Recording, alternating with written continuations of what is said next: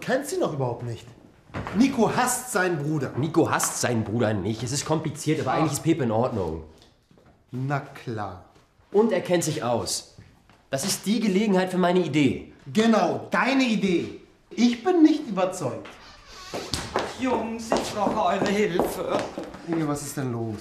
Ach, ich habe ein großes Problem. Ja, jetzt setz dich erst mal hin. Ach, ich bin mit Jack verabredet. Oh. Das ist nicht lustig. Ich habe ihn zu mir nach Hause eingeladen. Ja und? Ich habe gesagt, ich koche. Jacques weiß nicht, wie schlecht ich koche. Er ist Restaurantbesitzer. Sicher will er mich nach dem Essen nie wiedersehen. Ach Inge, so blöd ist er nicht. Außerdem musst du das Essen nur warm machen. Wir bereiten alles vor.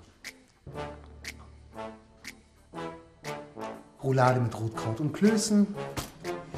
Ihr seid zwei Schätze.